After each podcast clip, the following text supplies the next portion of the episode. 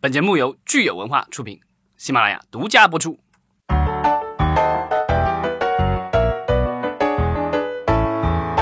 欢迎大家收听新一期的影视观察，我是老张。我是大米，我是安。好，今天我们顺着上一期跟大家预告的，我们聊一个我们本土的类型片——武侠片。对我最喜欢的类型片，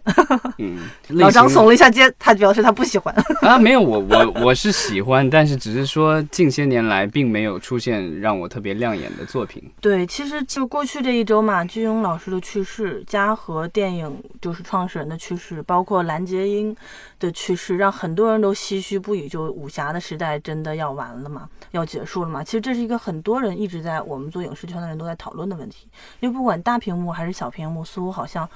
武侠片，尤其是纯正的武侠片，不是新式的那种玄幻啊这种。纯正而且又卖座的武侠片越来越少了。对，尤其是大荧幕上。对，我觉得电视荧幕上其实还存在一定存在一些。对，但是就是说，因为它那个主要是靠剧情，其实武打的话只是点缀在其中的。然后，但是就是我们的大荧幕上的这种，就是以武侠为主类型的这种电影，其实越来越少了。嗯，所以那我们其实可以先聊一聊大家对武侠片的理解到底是什么？对，因为这种类型片其实是很多对中国特色嘛，就或者华语特色，对，然后也替帮帮我们华语电影赢得过奥斯卡奖的一种类型片，对吧？李安了，卧虎卧虎藏龙，所以，但是其实很多人对武侠的这个类型片的感觉是不一样的。大家可以先说说你们理解什么是武侠片？嗯。武侠你肯定是要有大侠，对吧？然后武功高强，对吧？然后这个按照某一些学者的定义啊，也不一定是学者，反正是带粗略的定义啊，就是基本上，比如说这个明初之前的那种叫武侠，对吧？你这个叫剪了辫子以后，基本上那就是功夫片了。这个可能定义的比较粗犷一点，但是我觉得还挺有效的，反正大家一看都明白。嗯，我我站在观众的角度，一个好法就是。不是那么专业的理解，就是古装，就是古装一定要是，就是就是刚刚就是老张说的那种，就是反正不能是近代或者现代的，一定是发生在古代的，无论是哪个朝代的，呃，包括就是前一阵子我在读《史记》，各种什么《刺客列传》啊这种啊，感觉质感的，然后要有那种就是古代的动作戏，就里边一定要是有有有肢体的那种对打呀、对抗呀，然后武功的招式啊这样一些，然后呢，基本上。武侠都会有一些，除了那个就是硬硬一点的所谓的招式啊、对抗啊、呃门派啊这些东西之外，还有一些就是呃亲情、友情、爱情啊这些设置的这些东西，就基本上它的其实所有武侠，我感觉如果你非得把它归类，就是还是挺有套路的。很多时候，对，而且侠的话，基本上要不是这个伸张正义，要不是惩恶扬善，对吧？这个反正是我觉得是有一个正能量的一个主题的。嗯，我个人理解就是，首先第一，它有一定的时代划分，对，这个是肯定的。但是是不是古装呢？我其实觉得侠的诞生在于我们比较早的先秦小说，对吧？它就是一种脱离于政府和政治状态的一种存在，就是它的正义逻辑不一样。那我理解是不是就是在我国建立一个比较完善的政治体系之前的那个乱世里边或存在的这些人都如果。都可以作为武侠片的一个时代基础，当然可能拍辫子戏之后的武侠片，大家都会觉得叫功夫片。那其实也有一种说法是，功夫片有一部分是武侠片的子类型。对，那还有一个就是说。我觉得有很多人，我原来看就是他觉得古装有打戏的就叫武侠片，我觉得不是这样的，不是说只要是古装片就是武侠片。所以就是后来有一种分这个分法叫武打片。对，对我觉得武侠片里面它还有一个很重要的，只要打的都是武打片。对，就是刚才说的，就是它有一个主题层面的精神内核，就是它是首先要有武，然后要有侠。它讲的母题，它的精神内核是一定要讲侠义精神的。我觉得这个东西肯定是要有的。对，锄强扶弱啊什么之类的。对，包括。金庸的一系列的作品，他其实很多都在探讨什么是侠义这种东西，在任何一个不同的时代背景下面的选择的问题。我觉得金金老的可能侠的好，大部分人会因为他是放在那个历史的背景下面，可能更多的结合了一些什么家国情仇啊，就那种会深一点啊。但是像古龙啊，有些他是追求一种自由啊，比较那种就是个人向的那种，就是但是也会有一些呃嫉恶如仇啊这样一些性格。他的行为逻辑是符合侠的逻辑的才可以。对，但是不仅限于一定要是就是特别大的那种为民对对对。为民正义啊，这种，就是可以张彻个人向的。张彻早年拍过一些叫《游侠儿》的片子，就是张大卫年轻时候，他格局都是很小很小的，对。可能就是报仇，或者是两个人路见不平打一场。包括其实呃后来的《投名状》，就是陈可辛翻拍的张彻的早年都比较刺马，嗯，对。其实三兄弟结义的嘛，他也是自各立山头的一个小盗贼，当然那里边加上了一些家国，但其实主要的是因为兄弟情之间，因为一个女人撕破脸的问题。对，就是呃，他就是不管是小格局的侠，还是大到家国的这种侠，他都要探讨一个个人的一个选择、道义的选择的问题。对我觉得这个东西是一个精神内核，所以就是刚才说的功夫片或者武打片里面，他有的只有打，然后他也呃是古装，但是它不一定算得上是武侠片。对，呃，比如说《画皮》，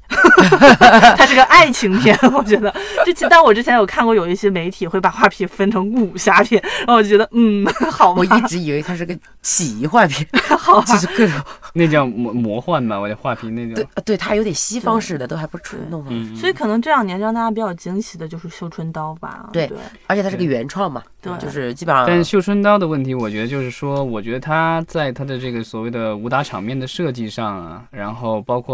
我觉得他的这个服服装道具的考究上，我觉得可能受到大家的赞扬，然后在我们的各种评分的平台上，然后表现也不错。但是实际上的话，在这个市场上面的话，可能就从光从这个收益来看的话，其实不是那么理想我。觉得它是高口碑，但是呃市场表现呃不算特别好。对，嗯就是相对对于它的高口碑来说，它的回报相对要低一些。其实我们可以看一下武侠片现在遇到了一个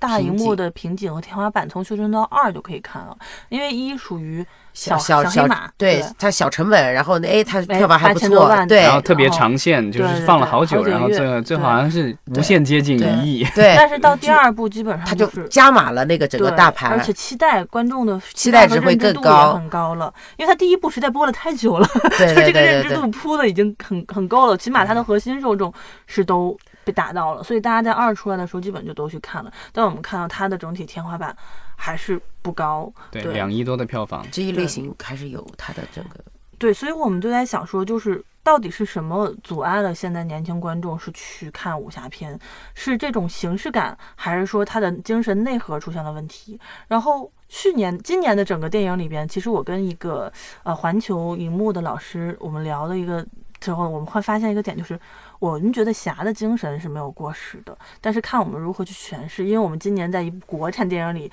这么多年啊。就是看到了有一部电影，真的讲到了一种让我们观众很喜欢的侠的精神，一点点侠气的，叫我是药神，我我不是药神对我不是药神，对它虽然是一个现代的一个片子，看起来跟武侠完全不搭嘎，但是它的精神内核多少让我们觉得好像是一个符合时代气质，有那么一点侠侠义侠义感的东西，对，嗯，对他唯一缺的是武打，和古装，和古装，哎，其实真的是你这么一套，发现真的还是有一点，他他这样去大家理解为的这个武侠片，还是有点逻辑在里边。对，所以我说侠的这个，大家会说哦，这个侠的精神已经落寞了。中国人现在变得很市侩、很圆滑的，不喜欢看武侠片这种虚妄的。但是你想一想，超级英雄难道也不是武侠片的精神内核吗？就是我觉得其实也很像，它有一定的英雄主义的东西。但是超级英雄比武侠片占的一个优势是说，它可因为它的其实有一些创作也是几十年前，那甚至是二战背景或者冷战背景。嗯对对对，但是到今天搬上，不管是大荧幕还是小荧幕，他们其实都把这个人物和情节都现代化，然后就跟今天的这个时事政治啊这些相对结合度还对啊。包括这个就是比如说一些这个恐怖分子啊，然后还有一些其他的一些东西，我觉得就是让今天的年轻人能够。呃，跟他有有有共通之处，对不像咱们的这个武侠，其实还如果你还是弄成宋朝就是宋朝，然后该怎么样怎么样，跟今天没有任何的联系的话，我觉得可能大家对这个有一定的距离感，。但是我其实觉得还有一个问题，就不是说朝代的问题，而是你讲故事以及塑造人物的一个方式。因为其实有一部，就是或者不说有一部吧，就是武侠的这个东西，现在在动漫圈是很火的。包括其实有一部动漫叫《不良人》，它已经改成真人剧了吧？然后现在网剧网剧对真人网剧，然后也上了动画电影，今年的动画电影。之前还有传言说要做真人大电影，大电影但好像其实也没有消息没没有好像版权出了点问题。对，就是我觉得他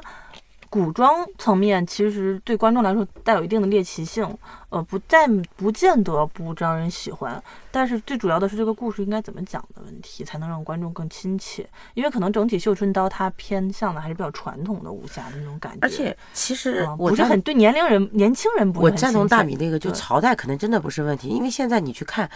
古装剧，它每次它的流量特别高，收视率特别好，其实大家是可以去接受这种朝代的，但是又很奇怪，就可能是跟它的就是故事本身是就是这种类型有关系。那为什么大家喜欢看宫廷剧嘛？那怎么又不喜欢武侠了？同样作为古装，那可能是还是。有有些就是侠义啊，涉及到这样的一些东西，因为其实宫廷剧很少有这样的精神啊、主题这些东西。但是其实呃根据各种各样的分析，还有包括我自己的观察，确实有一定的这个趋势，就是说现在的一些宫斗剧，其实很多人是把它当成职场升职剧来看。对对对对，所以这个武侠能不能套到同样的这个，我不知道套到哪个类型，能够把它再再重新这个焕发新春呢？像《笑傲江湖》里，东方不败的话就是有人的地方就有江湖，所以不管任何时代，它都有江湖。那江湖的事情永远都可以讲，里边人涉及到人的选择，就有道义的选择。其实有很多剧里边，包括我们其实最近大火的《延禧攻略》，它也是个宫斗剧，也是个职场剧，是吧？就是，但是它里边也会涉及到。正邪选择、道义选择的问题，就延禧上来那个岳璎珞上来就说一句什么“世间存良善，但要学会自保”，是吧？这个东西其实也是一个，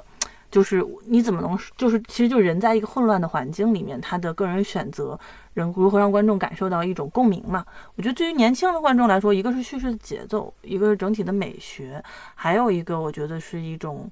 就是精神上面他们觉得能认同的价值观。我觉得这个是需要我们从武侠电影里重新寻找的。那我觉得首先对于国产现在的古装电影有一个很大的，我觉得这两年让我觉得很不舒服的就是他们把古装电影变成了特效片儿的实验场，就是刚刚美学很糟糕，你就是在知道吗？上一期我们也说到那个问题，其实对吧？后期制作啊，没有这个不管正经八百是电地拍影还是电视剧剧都有同样的趋势。没有正经八百的去拍一个古装的美学的东西，而是把它变成了一个，哎，我能不能试验一些奇观特效、CG 武侠乱七八糟的武？武侠片、武打片变成了一个特效片、大片儿。对。但是这个特效看起来又非常的违和做的，就没有真正的那么有其实特效做的过了，有时候反而我我我也看到很多网上的人在讨论说，特效过了之后，他们反而怀念以前那种淳朴式的。就是老段在上一期还讲到说，是不是大家不喜欢 TV 那种 low low 的那种？其实大家会发现，就是最近几年不是翻拍那些，其实在后期制作上是要精良嘛，包括嗯嗯但是大家其实反而说，哎，我喜欢九五年那座假山，那个假瀑嗯布，为什么？就是他喜，就是可能那个不是最打动他的核心，武侠打动的核心还是表演啦，你的那些真实的这种招式啦，这些情情感啦，我觉得就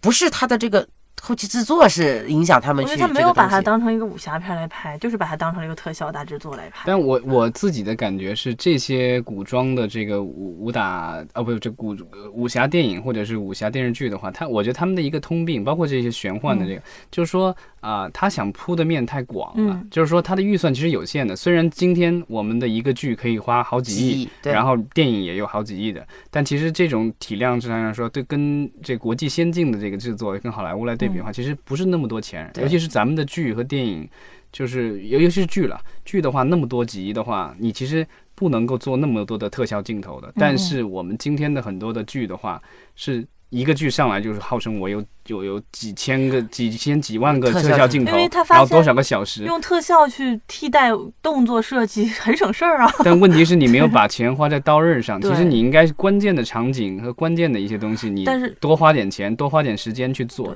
而不是把有限的时间和这个资金花到这个就是无数个镜头上，这样其实就弄得其实都不好看。可能跟国内现有的整个大环境有关，包括演员到期啦，他们又不愿意去对，真真枪实践的，那就是是抠图，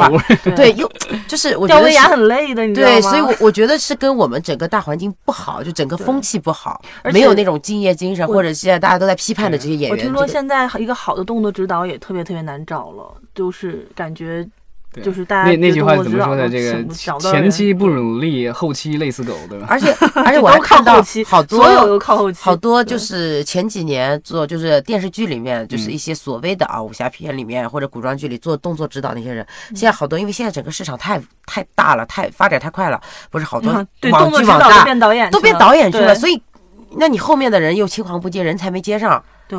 对，可能他做嗯他做导演吧，拍的东西也一般，就是嗯就讲真啊，就是说那没办法，这整个市场就是错位了，都变得。嗯，对，所以我就是特别期待，就是嗯，我们的新武侠的。开山鼻祖徐克吧，呃，不是开山鼻祖，就是接班人。应该开山鼻祖新武侠电影是胡金铨，他的《笑傲江湖》，当时徐克是跟着他学的，然后后来拍的《东方不败》是他自己。他不是跟着学的，还真是真不是。不是跟那个着学，那 那个故事是好像是说是徐克去找他来，这个他作为监制的，徐克是嗯电影公司老板，嗯，但是拍到一半的时候，他觉得老先生实在不行，把他开了，自己拍的。好吧，好吧，anyways，就是，呃，从那部开始，徐克其实开创了一套新派武侠的美学嘛。那我其实特别希望他这次拍《射雕》能够认认真真的拍武侠，不要，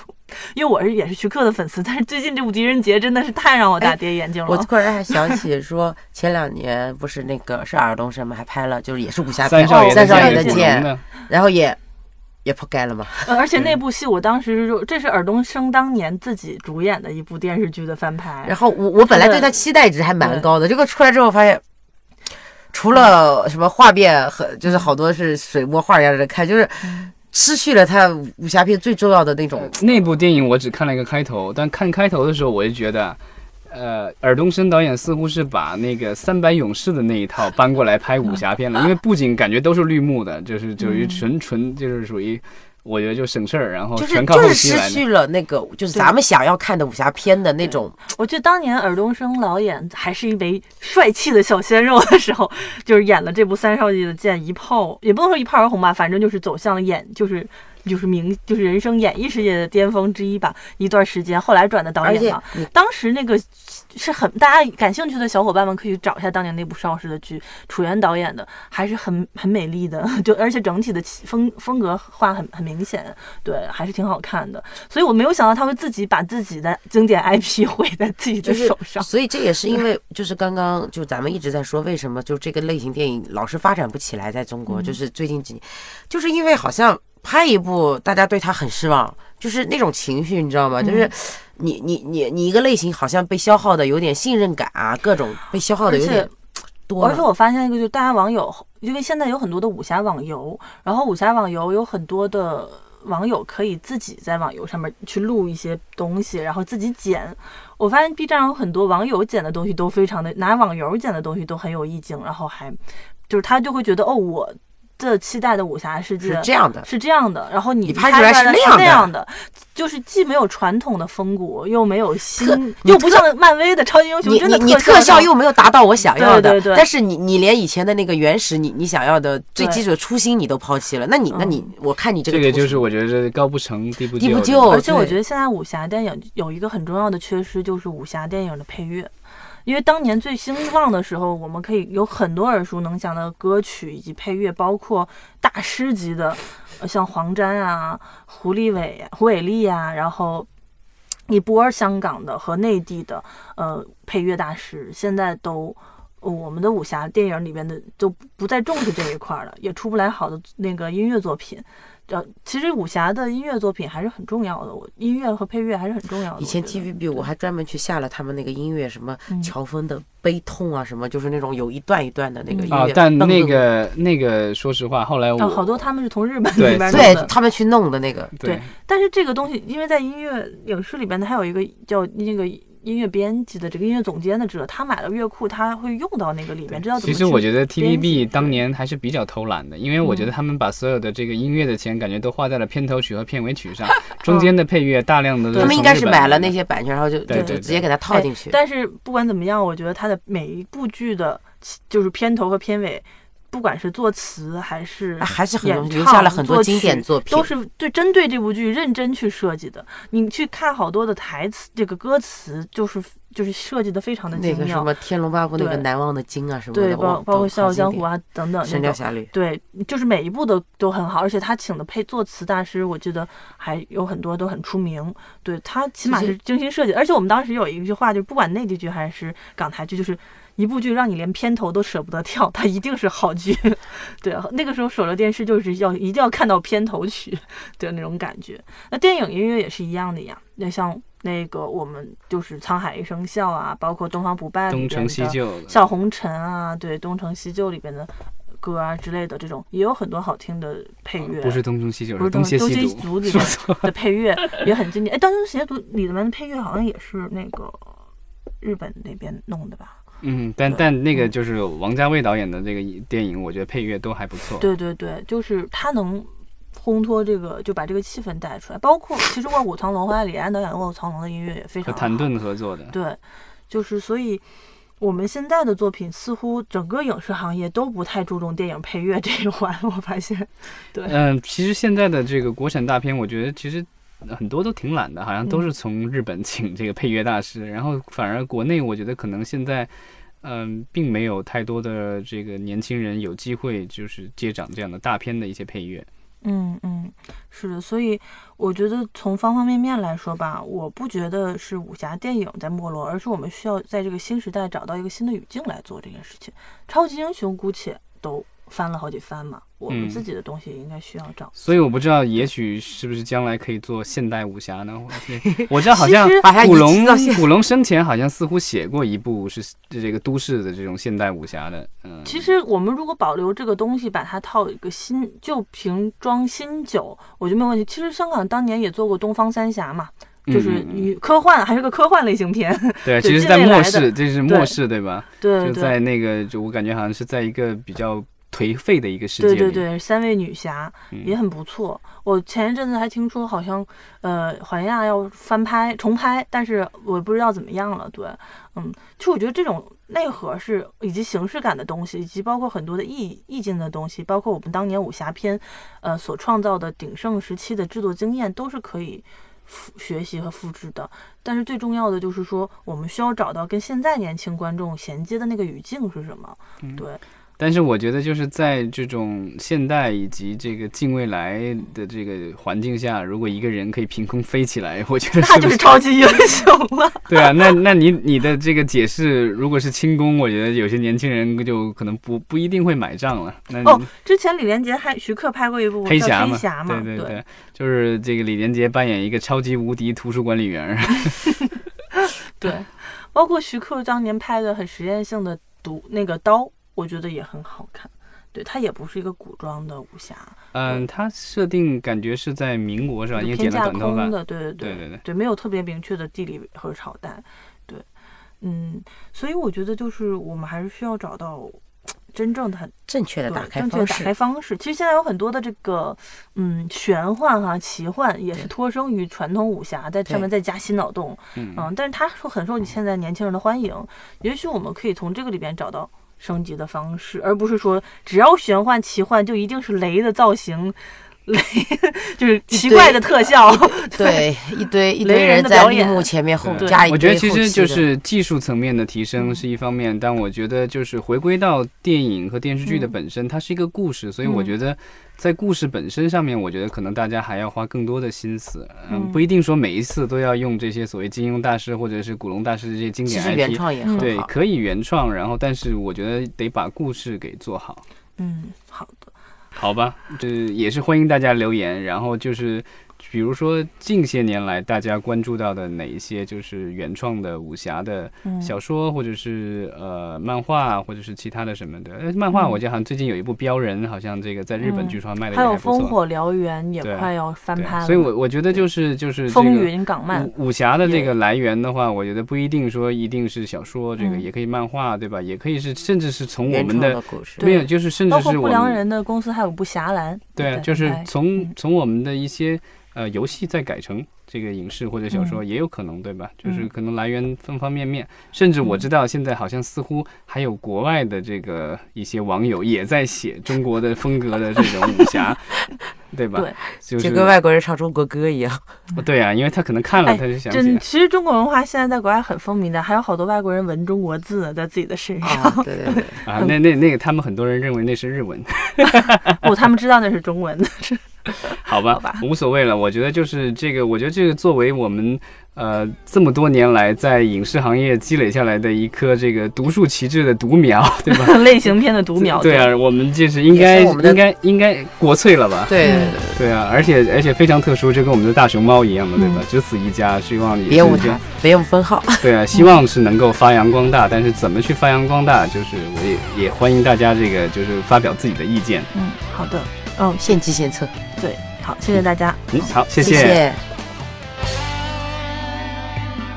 笑你我枉花光心地，愛競逐鏡花那美麗，怕幸運會轉眼遠逝，為貪嗔喜惡怒着迷，責你我太貪功戀世，怪大地眾生太美麗，悔舊日太執信約誓，為悲歡哀怨妒着迷，舍不得璀璨俗世。